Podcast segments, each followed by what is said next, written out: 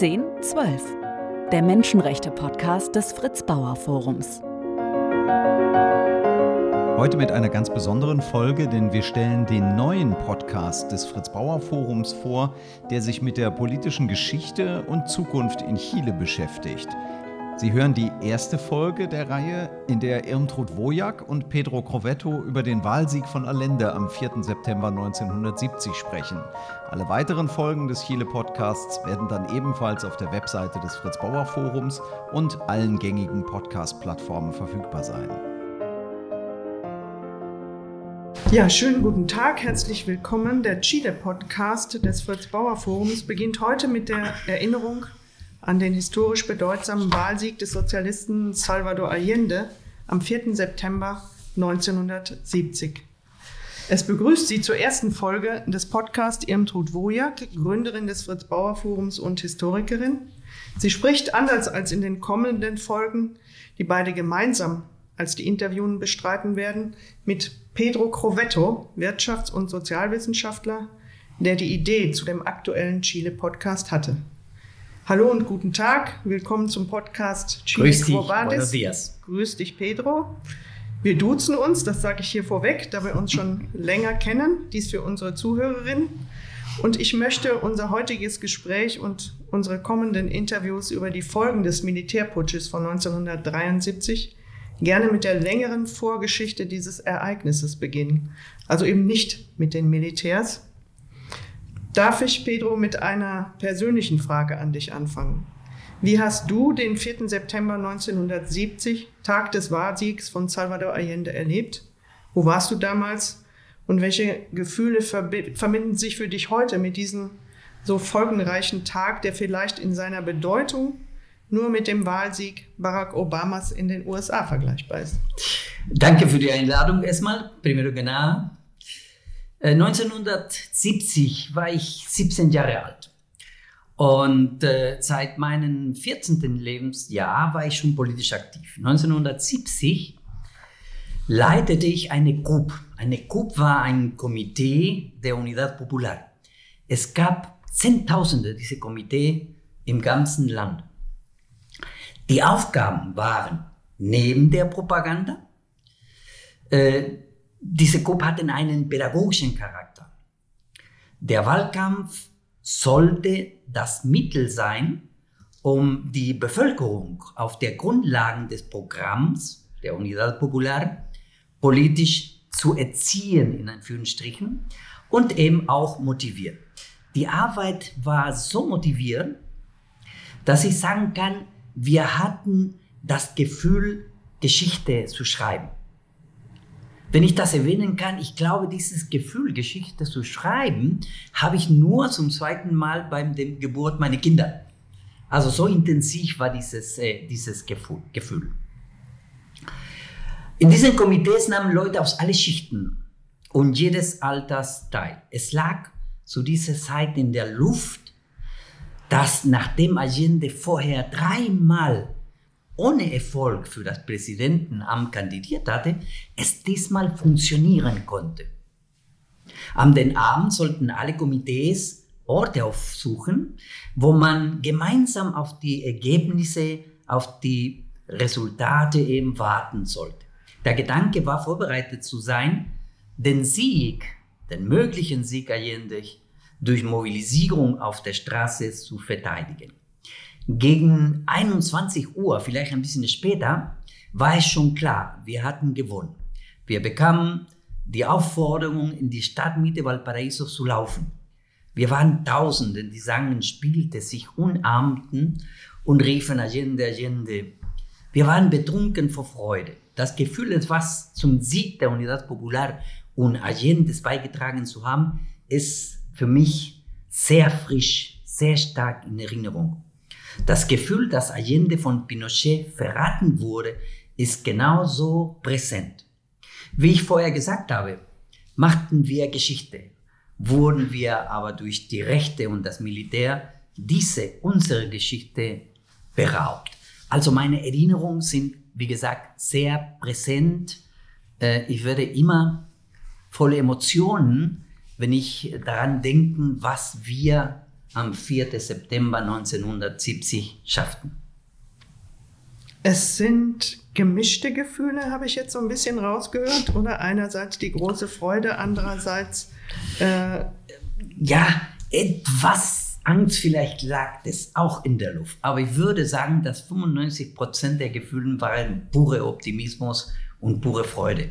Wir hatten das nicht vergessen, obwohl ich sehr jung war. Allende hatte schon vorher dreimal kandidiert. Also die, der Sieg der Unidad Popular fing nicht da an, sondern es wurde schon auf den von, von, von 1952 hat man mehr oder weniger sich auf diesen Sieg vorbereitet. Und obwohl ich sehr jung damals war, kannte ich ein bisschen von dieser Geschichte. Von daher überwog auf jeden Fall die Freude. Definitiv. Ja, weil es so unglaublich erschien, oder nach den drei Versuchen. Und du warst schon länger politisch aktiv, oder?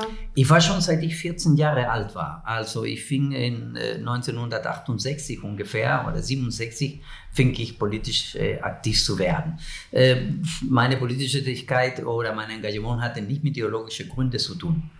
Absolut nicht. Ich bin zufällig in eine politische Partei erstmal eingetreten. Und zwar aufgrund äh, ja, äh, das Leben, den ich führte. Ich stamme aus einer sehr armen Familie. Und diese Angst vor Armut äh, politisierte mich einfach, ohne es große ideologische Gedanken zu haben. Die, die, die, die ideologische, politische Reife kam erst später. Hm. Nicht, war nicht die Grundlage für meine politische Engagement. Hm. Willst du uns noch sagen, wo du dich politisch engagiert hast? Ja, ich trat, wie gesagt, 18, 1968 äh, oder 69, bin ich nicht ganz sicher. Äh, wann das war, ich weiß nur, dass es im September war, es war Frühling, äh, trat ich in die kommunistische Jugend Chiles an, ein. Die in den Vierteln, wo du gelebt hast, in Valparaiso genau. genau. aktiv war und genau. wo du einfach Genossinnen und ja, Genossen genau. kennengelernt genau. hast. Genau. Hab ich, hm. ich habe Leute da äh, kennengelernt äh, aber stärker war ich eigentlich, äh, die Motivation war stärker dann im Gymnasium. Also ich kannte schon viele Leute da, aber im Gymnasium äh, hatte ich ein paar gute Freunde und gemeinsam, die waren auch nicht Mitglied oder sowas, waren nicht politisch engagiert, aber alle hatten den Eindruck, man muss doch, man muss was machen. Und damals, du, du, du bedenken, in den, wenn wir von von den 60er Jahren, Ende der 60er Jahre sprechen, sprechen von wir von einer Zeit, wo die Linke und die Demokraten Chilen eine starke Gegenkultur entwickelt hatten. Also wir hörten mehr Victor Jara, Inti Gimani, äh, Kila Bayun, als was weiß ich, Pink Floyd oder die Beatles oder was weiß ich, eben die Rolling Stones. Oder zumindest genauso viel. Und wir lassen Neruda und was weiß ich, und wir malten Wandbild auf der Straße und äh, äh, insofern lag, wie ich vorher gesagt, lag in der Luft, Mitglied einer politischen Organisation zu werden. Warum die kommunistische Jugend war, das kann ich dir heutzutage nicht sagen. Ich kann es später sagen, warum es wichtig war. Aber warum wir uns damals zu der kommunistischen Jugend hingezogen haben, muss ich tatsächlich sagen, es war eher zufällig.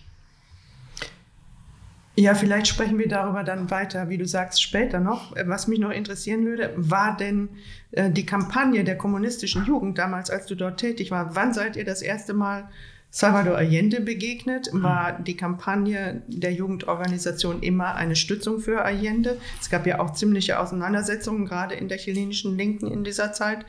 Ähm, Allende hat die Unidad Popular ins Leben gerufen. Wie war eure Rolle da?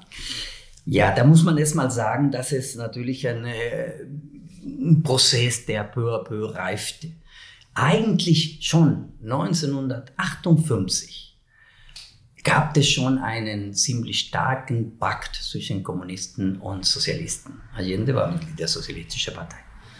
Ich erwähne 58, weil Allende hat 1952 auch kandidiert, aber komischerweise 1952 wurde er von der eigenen Partei, von den Sozialisten, nicht unterstützt. Die haben die Sozialisten damals eine Partei Ibáñez unterstützt, der später in eine Diktatur Chiles umwandelte. Aber 58 schon äh, fing eben die Einheit zwischen Sozialisten und Kommunisten zu wachsen. Und selbst 1958 wurden sogar die ersten Schritte so ein gemeinsames Programm erarbeitet, die später 1964 nochmal wuchs, noch reifer wurde und es letztendlich 1969 zum Programm der Unidad Popular wurde. Also es ist ein Prozess, die peu à peu, wuchs. Äh, ich habe Allende nie persönlich kennengelernt, aber Allende war in jede Demo, auf jede Demo da. Und insofern war es für uns jederzeit Präsenz. Ich habe ihn nicht persönlich kennengelernt, aber ich habe ihn mehrere Mal in große Demos in Valparaiso und in Santiago miterlebt. Und er war, ja, es hört sich vielleicht das Wort ein bisschen dumm, aber der war ein Volkstribun. Das war ein Typ, der, äh, der dich sofort aufnahm. Er konnte sehr gut reden, aber er konnte nicht nur reden, sondern er überzeugte einfach auf, sehr, auf eine sehr, sehr, sehr nette Art und Weise. Er sprach komischerweise, er war Arzt, es war auch auf der eher äh, Mittelschicht, höhere Mittelschicht, man könnte sogar man, kann, man könnte ihn sogar als ein Bourgeois eben, was heißt ich, bezeichnen, äh, Bildungsbürgertum. Aber er hat eine Sprache, die wir alle verstanden haben auch die Jugendlichen. Und ich glaube, das hat eine große Rolle, Rolle gespielt. Die Motivation, die wir von ihnen zukamen. Er hat den Aufbau einer ja, sozialistischen Gesellschaft angestrebt. Ähm, erstaunlicherweise, denke ich, für den geschichtlichen Hintergrund, aus dem er kam. Ähm, ja, wie erklärst du dir eigentlich diesen Wahlsieg gerade in Chile, das ja durchaus auch sehr konservativ damals noch geprägt war, wenn ich jetzt an die Kirchen denke, die, den religiösen Hintergrund und so weiter. Also es war ja durchaus auch eine sehr konservative Gesellschaft. Ähm, wie erklärt sich das eigentlich? Was sind die Faktoren, die Allende's Wahlsieg dann tatsächlich ähm, ja, haben zustande kommen lassen? Eine Gesellschaft, die, die bis zum heutigen Tag sehr konservativ ist. Das hat sich in der Hinsicht nicht, äh, nicht, nicht viel verändert, leider Gottes.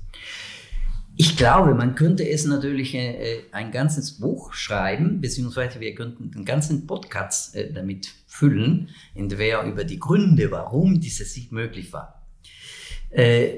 Ich denke mir, das hätte unsere zeitlichen Rahmen springen. Deswegen würde ich vielleicht nur vier, fünf äh, Gründe, warum dieser Sieg im Allendes äh, möglich war. Ich habe einen Grund schon vorher erwähnt. Und zwar die Linke schaffte meines, meines Erachtens zum ersten Mal in der Geschichte Chiles, das hat sich nie wiederholt, die Linke schaffte eine alternative Kultur zu entwickeln. Die, die Mächtigen des Landes, die die Großbourgeoisie beherrschte damals genau alle Medien wie heutzutage. Da war nicht anders. Die Zeitungen, die Presse, Fernsehen und so weiter und so fort. Das hat sich nicht bis heutzutage nicht, nicht verändert. Nur die Linke schaffte, äh, wie ich, wie gesagt, ich wiederhole mich, äh, äh, hatte eine, eine Medienpolitik, eine alternative Kultur. Die, hör, die, die Jungen hörte Quilapayún, Intimani, Victor Jaras, die Wandmalereien von der Ramona Parra oder Elmo Catalan füllten die Wände Chiles mit wunderschönen Bildern. Diese Bilder hatten viel eigentlich von Pop-Charakter. Es waren eben, was weiß ich, äh, die, die, die Farben waren nicht nur die rote Farben, es gelb, grün, es waren Blumen zu sehen, es war Milch zu sehen, äh, weil eine der, der, der wichtigsten Punkte, soziale Punkte von der, des Programms von Allende war eben äh, jeder, jedes Kind dem ein halbes Liter Milch zur Verfügung zu stellen pro Tag. Äh, diese Wandbilder, es waren Tausende, es waren Tausende von Wandbilder, volle Farben. Die waren so toll, dass die Rechte sie auch nicht kaputt machte. Das, es, war, es war eine Kunst. Also ich könnte diese Wandbilder auch mit den Bildern von, von, von Dio Rivera in, in, in Mexiko oder von der Frida Kahlo in der Farbintensität äh, das war mit Sicherheit ein, ein, ein, wichtiger, ein wichtiger Grund. Äh, es fingen, was weiß ich, äh, es entstanden die Peña, diese Musikveranstaltungen, wo die Leute spontan sangen. Das war mit Sicherheit ein wichtiger, wichtiger Grund. Darüber hat man bisher eben nicht viel gesch geschrieben. Die Rolle dieser Gegenkultur ist leider Gottes für jeder von uns sehr präsent, aber man hat es darüber bisher noch nicht man hat nicht in der Richtung geforscht, leider Gottes, weil ich es sehr wichtig finde. Darf ich nochmal nachfragen, wo waren die? Also ich meine, wir wissen alle, die Populationes in Chile gab es damals schon. Du hast die Kinder erwähnt, die in Armut gelebt haben, wofür Allende besonders gekämpft hat, die Ernährungsfrage, die Gesundheitsfrage. Ähm, wo waren diese Gemälde? In welchen Teilen? In Santiago, auf dem Land? Wo waren die? An jeder Wand. An jeder Wand. An jeder Wand. Wir haben es äh, an jeder Wand gemalt. Es gab zwei Arten. Es gab Leute, die die Wände, weil die so schön waren, die die Wände zur Verfügung gestellt haben. Private Wände. Ne? Wände. Die Leute haben gesagt, oh, das ist so schön, lass uns hier auch eine machen.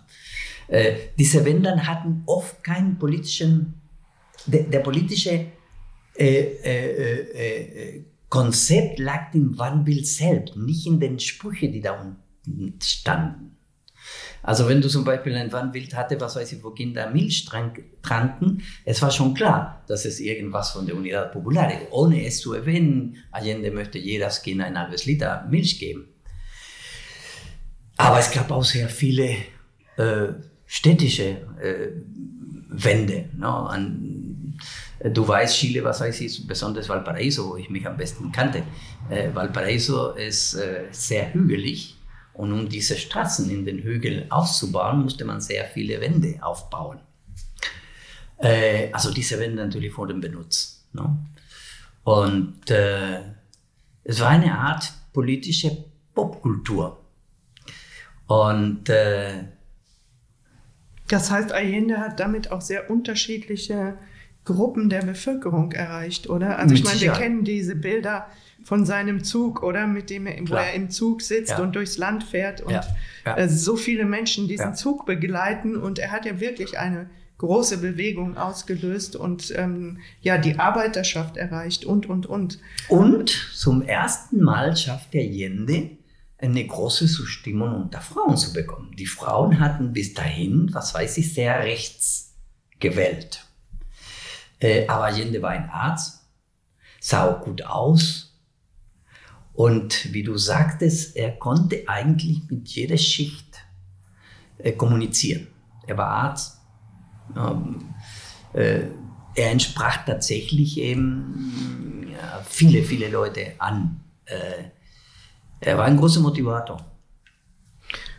Kannst du noch ein bisschen über die Uni. Aber Entschuldigung. Ja, Entschuldigung. Entschuldigung. Wir sind ein bisschen abgekommen. Das war, ja, nein, abgekommen nicht, aber das war nur ein Ja. Grund für Mhm. den Sieg Allende. Du hattest gefragt, welche andere auch Genau. gäbe. Ähm, die politische, soziale Bewegung wuchs konstant seit 1958. Also nicht nur die Einheit von Kommunisten und, und, und, und Sozialisten. 1958, wenn ich mich nie irre, ich, nicht irre, wurde auch die GUT gegründet, war die Einheitsgewerkschaft Chile, die auch eine große Rolle bei der Politisierung des Landes äh, gespielt hat. Aber es, fanden, äh, es, es wuchsen ständig auch Nachbarschaftsorganisationen, also die Juntas de Vecino standen an jeder Ecke. Also die soziale Bewegung wurde seit den 50er, 50er Jahren sehr stark. Hinzu kommt natürlich eben die politische Einheit zwischen Kommunisten und Sozialisten. Also es gab auch soziale und politische Gründe. Aber es gab natürlich auch für den Sieg Allende äh, Gründe, die in, äh, in wirtschaftlichen Prozess Chiles.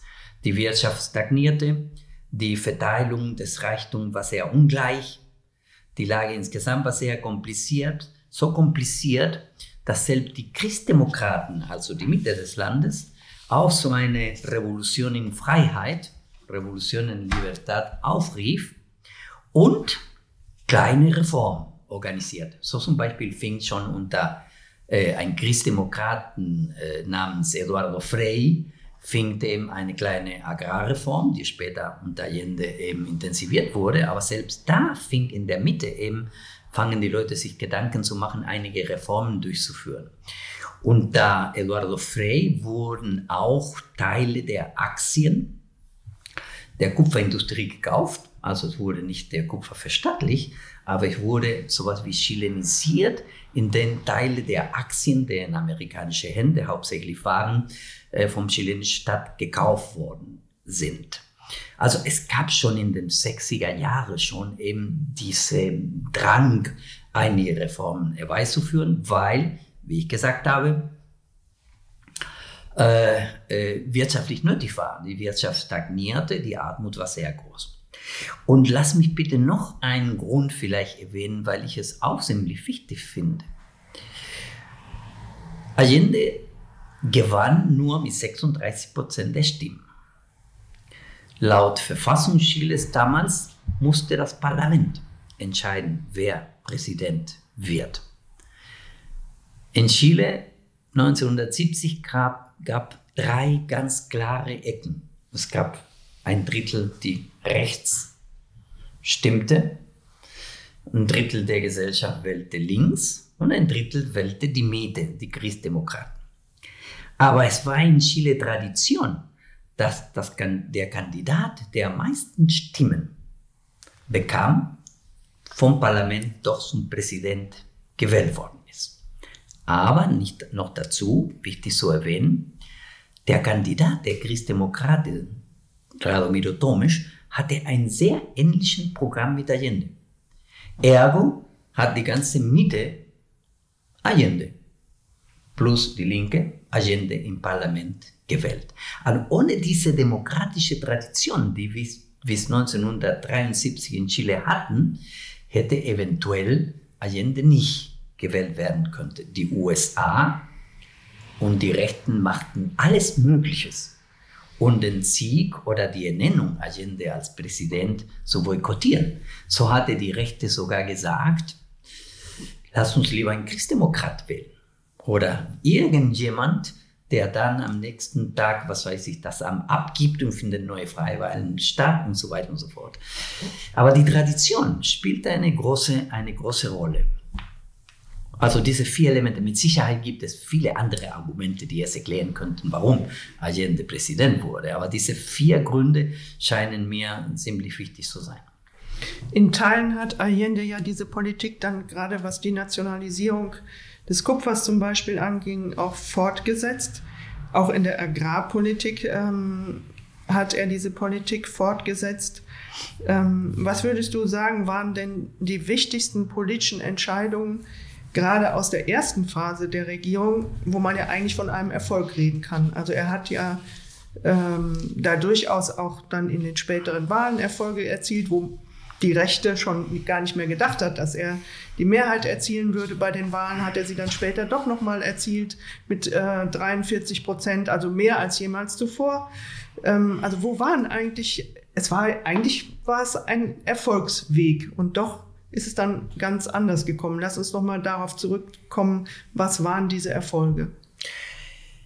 Ich glaube, ihm trug, dass die größten Siege oder die größten Erfolge der Unidad Popular bis, 19, bis Ende 1971 äh, nicht politischer Natur waren, sondern wirtschaftlicher Natur.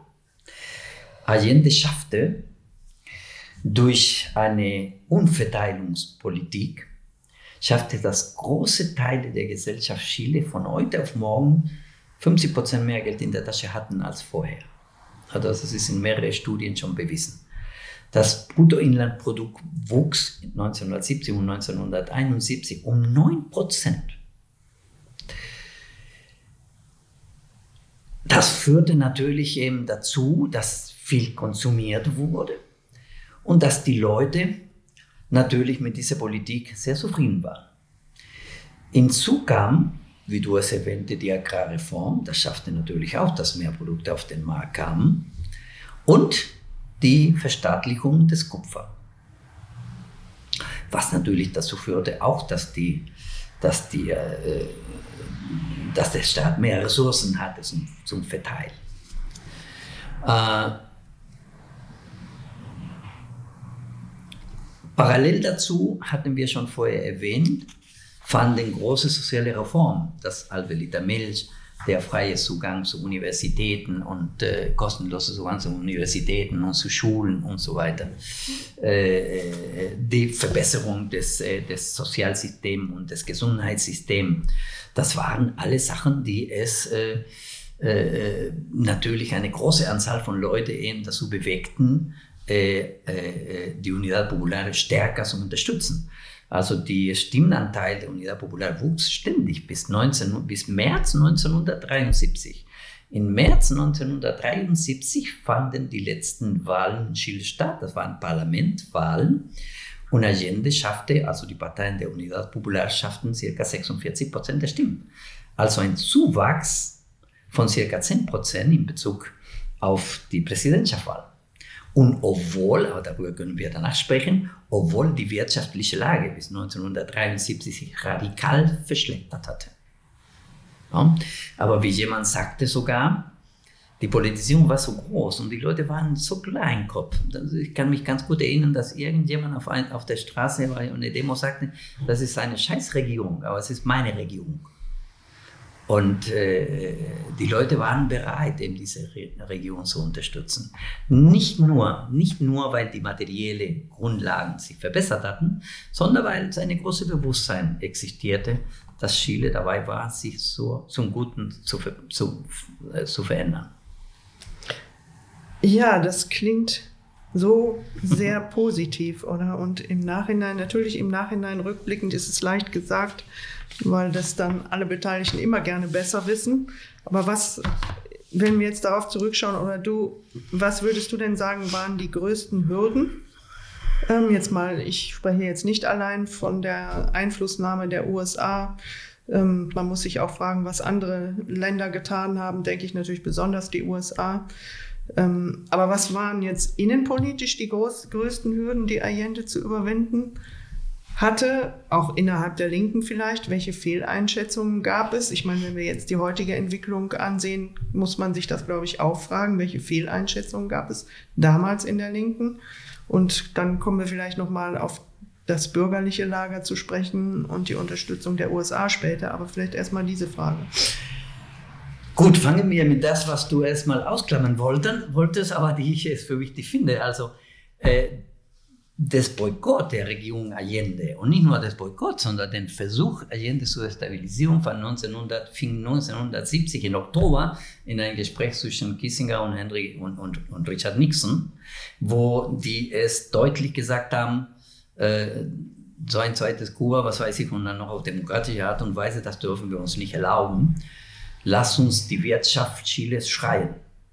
Also schon im Oktober, äh, Allende gerade gewählt, äh, war die, war die US-amerikanische Administration entschlossen, alles zu tun, um äh, die Regierung Allende zum Scheitern zu bringen.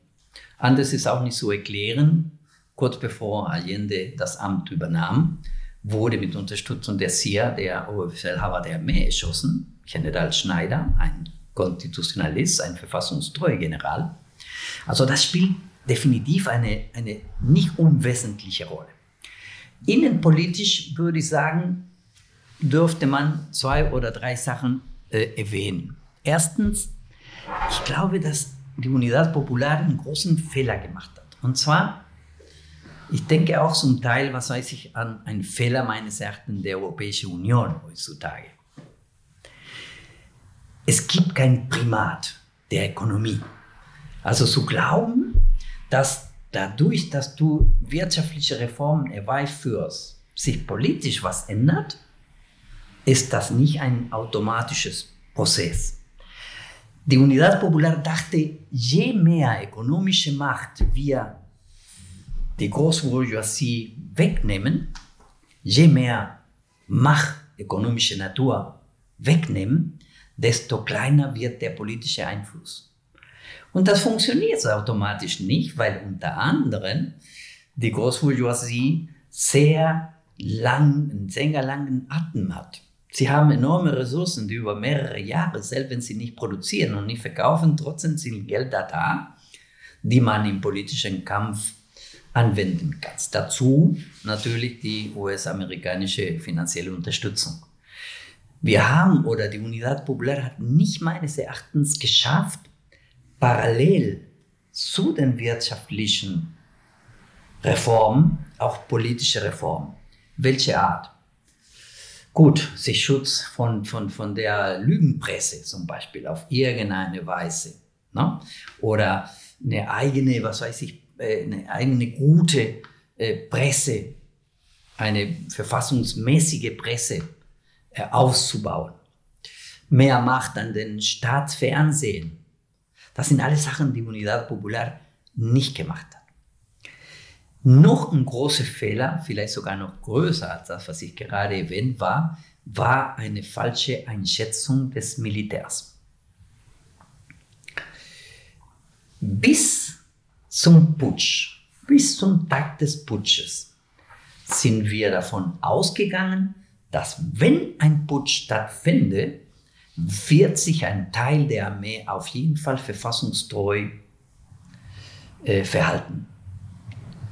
Also ein Teil der Armee wird sich auf die Seite Allende schlagen,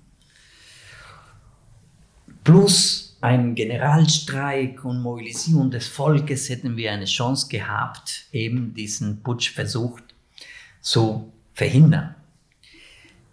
Es hört sich vielleicht jetzt nach so vielen Jahren als naiv, aber wenn du bedenkst, dass es schon im Juni 1973 schon einen Putschversuch in Chile gab.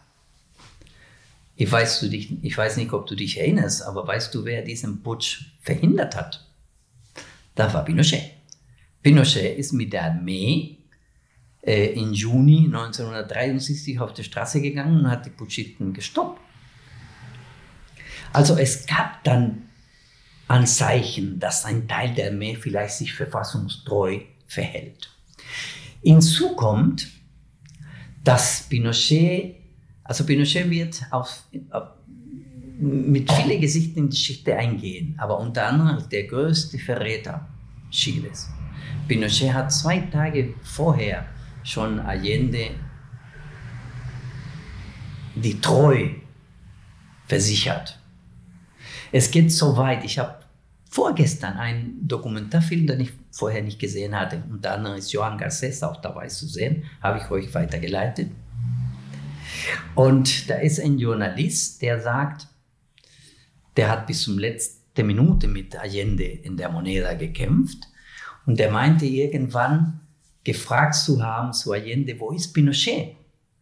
Und Allende hat ihm geantwortet, der arme Pinochet, der ist bestimmt verhaftet. Also, wir haben es nicht geschafft, den Charakter der Armee tatsächlich gut einzuschätzen. Wir haben keine richtige Politik in Bezug auf die Armee. Die Armee wusste ganz genau, was wir wollten, aber wir wollten gar nicht. Wir wussten gar nicht, was die Armee wollte. Das war mit Sicherheit auch ein großes Irrtum. Einerseits aber andererseits auch eine chilenische Tradition, oder? Für die Allende stand mit seinem Glauben an, ja, seine, die Menschen, die er, mit denen er sich umgeben hat, die er selbst eingesetzt hat. Ich meine, Allende hat Pinochet auf Empfehlung von General Prats selber eingesetzt. Ähm, er hat daran geglaubt, er hat vertraut, sagen ja, wir mal so. Definitiv, Insofern. definitiv. Und vielleicht ihm tut eine Sache, die wir auch bisher auch nicht großen Wert äh, gegeben haben oder der uns nicht, nicht beschäftigt hat. Es gab mit Sicherheit hunderte von Offizieren, die es doch auf die Seite der Agenda waren und die den Dienst nach dem Putsch quittiert haben. Es sind auch einige Generäle, die in Haft starben. Ich denke schon an zwei Offiziere zum Beispiel, eben der, der Luftwaffe-General äh, Bachelet, die der Vater von, von, von, Bachelet, von, von, unserer, Michel Bachelet. von Michel Bachelet, der war bis zuletzt eben auf die Seite der Allende, wurde verhaftet, gefoltert und starb danach infolge der. Und der Colonel Cantuarias, der Oberbefehlhaber eines Regiments äh, in der Nähe von, in, de, in, den, in, de, in den Anden, das war eine, eine, äh, ein, Montaña-Regiment, hieß das Ding, also was weiß ich eben. Der war Oberst namens Cantuarias. Der war so verfassungstreu, dass Pinochet selbst die Familie einen Tag vor dem Putsch zu ihm gebracht hat, weil er dachte, falls der Putsch nicht zum Erfolg bringt, ist zumindest meine Familie sicher bei dieses Oberst Cantuarias. Also es gab nur, was wir nicht verstanden haben, ist, dass die chilenische Armee, die eine sehr starke preußische Tradition hat, die Oberbefehlskette sehr strikt die Vertikalität des Oberbefehls sehr strikt anwendet. Und deswegen, als die Oberbefehlshaber der Armee sagte, wir putschen, sah sich die, die Offizialität einfach mehr oder weniger, ja, nicht gezwungen, aber für den war es ein Muss. Aber es gab, aber es gab definitiv einige Teile der Armee, die verfassungsmäßig waren, die leider Gottes keine große Rolle gespielt haben, aufgrund, wie gesagt, eben diese Vertikalität des diese Hierarchie des Befehls. Mhm. Es wird ja manchmal heute gesagt, dass es, ähm, wie heißt das, die Chronik eines angekündigten Todes war, mhm. ähm, die wir am 11. September 1973 erlebt haben. Ähm, und man sucht immer an den Punkten, wo diese Situation so kippt, oder? Ähm, manche haben dann gesagt, es war der Besuch Fidel Castros. Äh, manche haben gesagt, es waren die vielen Attentate. Ähm, es gab ja unzählige Attentate dann in dieser Zeit, eine quasi bürgerkriegsähnliche Situation, angeheizt durch die vielen Streiks, die dann wiederum finanziert wurden von den USA. Ähm, ja, kann, kann man das irgendwie sagen? Wo ist das diese Situation gewesen, als das gekippt ist und ähm, welche Rolle spielten, war die entscheidende Rolle die der internationalen Blockade? Ähm, ich meine, Allende hat dann noch vor der UNO gesprochen. Er hatte ja auch trotzdem international auch Unterstützung. War es, dass er verlassen wurde, wurde er im Grunde ökonomisch gesehen, äh, weil die Kredite aus der Sowjetunion ausblieben. Also seine Nähe, die ihm ja auch nachgesagt wurde zum Kommunismus hat eine Rolle gespielt, die Unterstützung dann. Ja. Ähm, ja. Mhm. Wo, wo ist das? Also erstmal denke ich mir, dass der Besuch Fidel Castro gar keine Rolle gespielt hat. Na, also äh, Fidel Castro war, wenn ich mich nicht irre, November 71 in Chile. Danach äh, fanden Wahlen, äh, Parlamentswahlen, die Stimmenanteil wuchs die Euphorie des Besuchs war ziemlich groß, das habe ich selber miterlebt. Also ich glaube nicht, dass das eine große, äh, eine wesentliche Rolle gespielt hat. Ich denke eher, ich denke eher, dass es ähm, äh, das Ganze äh, an andere Ecken zu finden ist. Äh, die äh, international gesehen war Chile ziemlich isoliert wie du es gesagt hast, ähm, die Sowjetunion, die Unterstützung der Sowjetunion war da, aber nicht, war nicht so groß, wie man es äh, sich hätte, äh, wie man es erwartet hat. Allende wollte sogar abreisen, als er da war. Sagt man, da bin ich nicht hm. ganz so sicher, ob es so war. Aber hm. Tatsache war es, dass äh, man hat viel mehr. Äh, aber vielleicht war es die Sowjetunion auch nicht so sicher, wohin das Ganze führt mit, mit Allende. Vermutlich. Ne? Hm.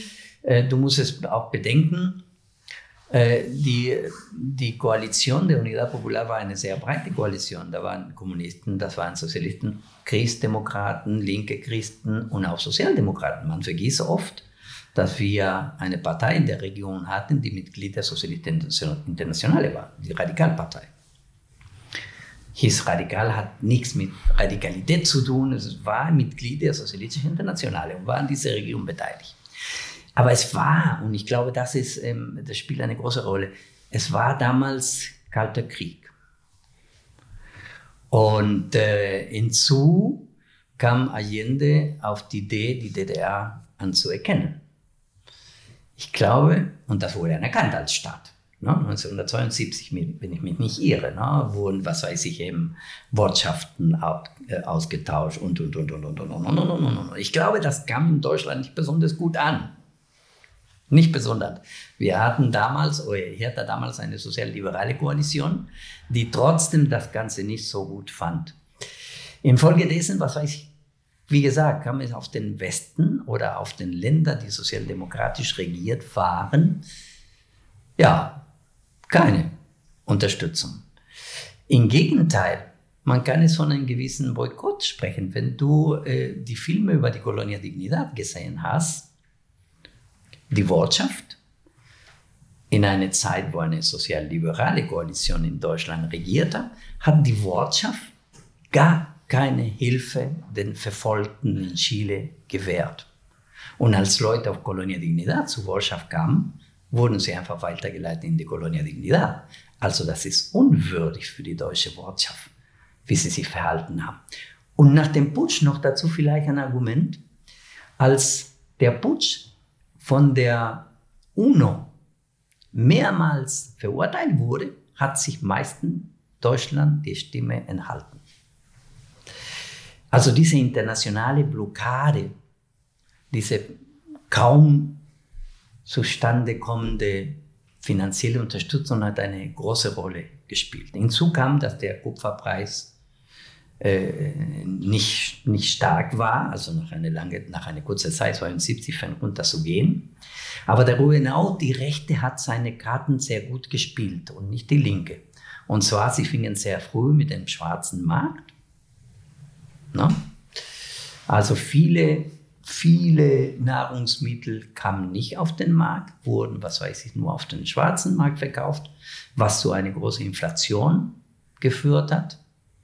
Das war dann nach dem Putsch sofort dann zu merken, dass diese Produktion da war. Nach dem Putsch hat er sofort eben wieder Nudel, Reis und so weiter und so fort etikettiert von 1972. Also diese Nahrungsmittel waren vorhanden, nur die wurden nicht auf den Markt gebracht. Hinzu kam natürlich, dass das, die Nachfrage nach Nahrungsmitteln viel größer war, dadurch, dass die, dass die Kaufkraft äh, in der Zeit der Unidad Popular sehr stark wuchs. Also die Rechte hat im, durch diese Maßnahmen, Boykott, Streik der Lkw-Fahrer, Schwarzmark eben sehr gut eben, äh, äh, seine Karten gespielt. Und die Linke machte genau das Gegenteil. Ab 1972 fing die Unidad Popular sehr stark wieder in zwei verschiedene Richtungen zu agieren. Es gab die sogenannten Rupturistas, die mit alles brechen wollten und die unbedingt eben, was weiß ich, den Prozess zu radikalisieren versuchte.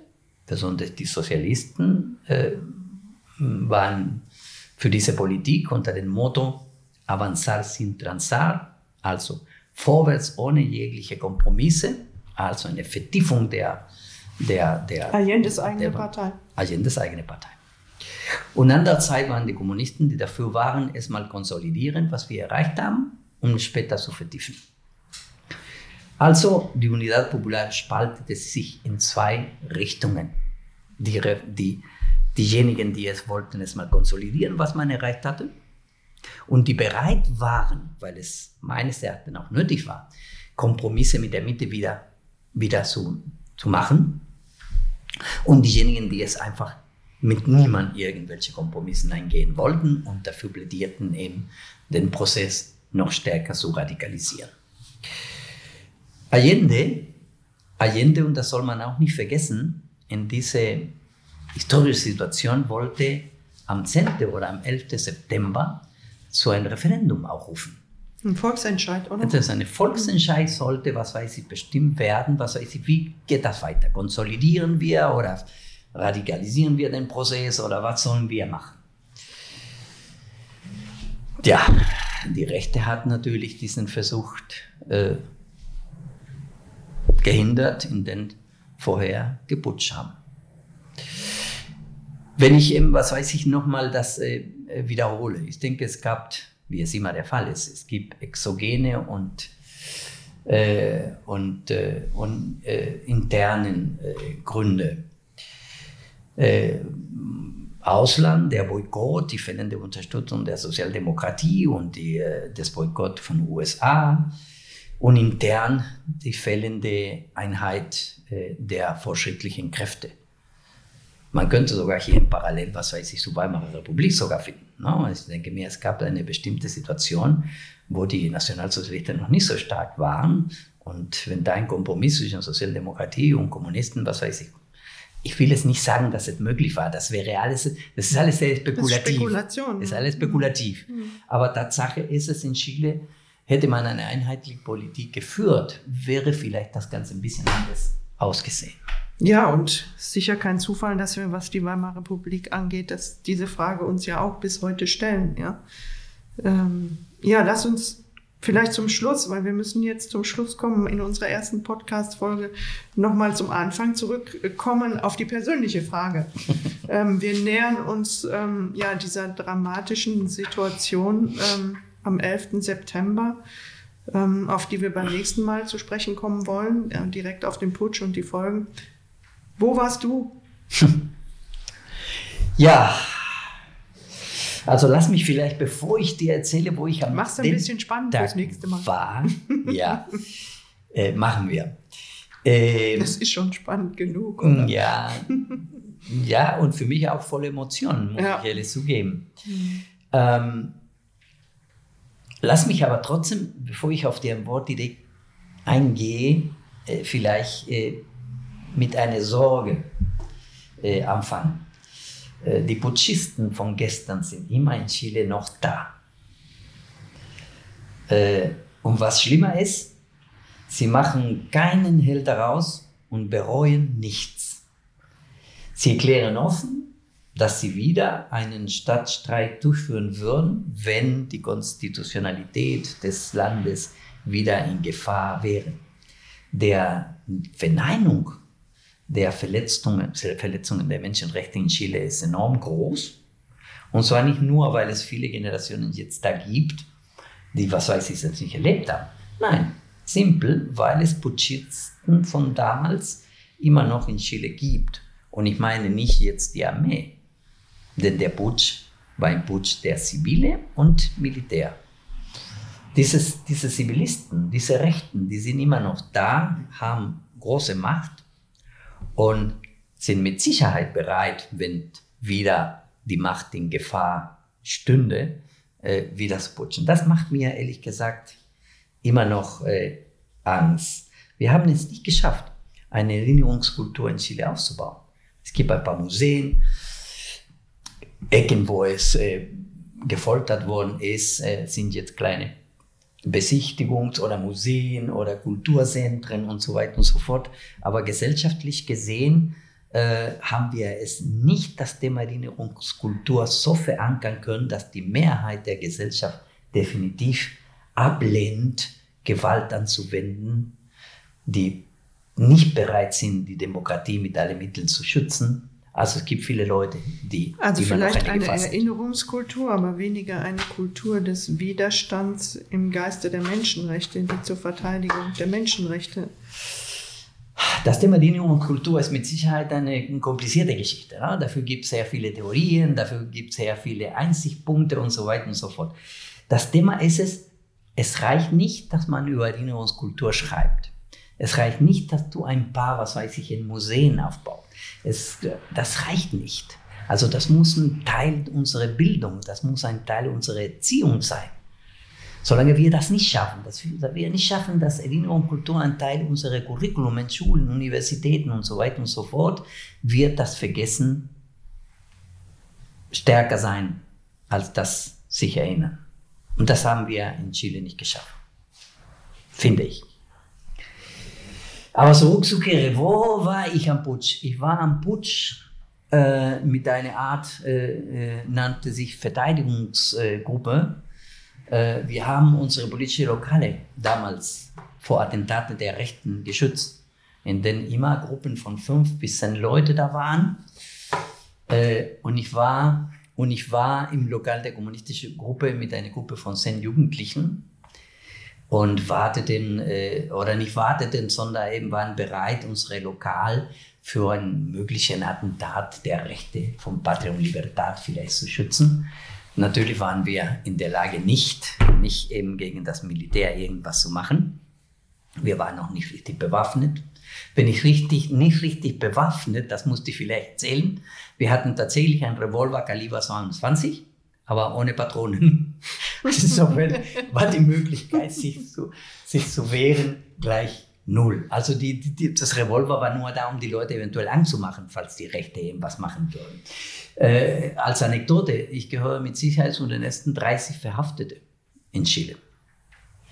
Nicht, weil ich irgendeine führende Persönlichkeit war, absolut nicht, nicht, weil ich eine Gefahr gegen die nationale Sicherheit, wie es später, als ich in Haft war, eben versucht wurde, mir es anzuheften. Nein, einfach weil das Lokal, wo ich war, sehr zentral war. Und die ersten zwei Lokalen, die es richtig in der Stadtmitte Chiles lagen, war das äh, Zentrallokal der Kommunistischen Partei in Valparaiso und das Lokal der Kommunistischen Jugend. Und da ging zuerst das Militär nur aufgrund des, des, der Lage.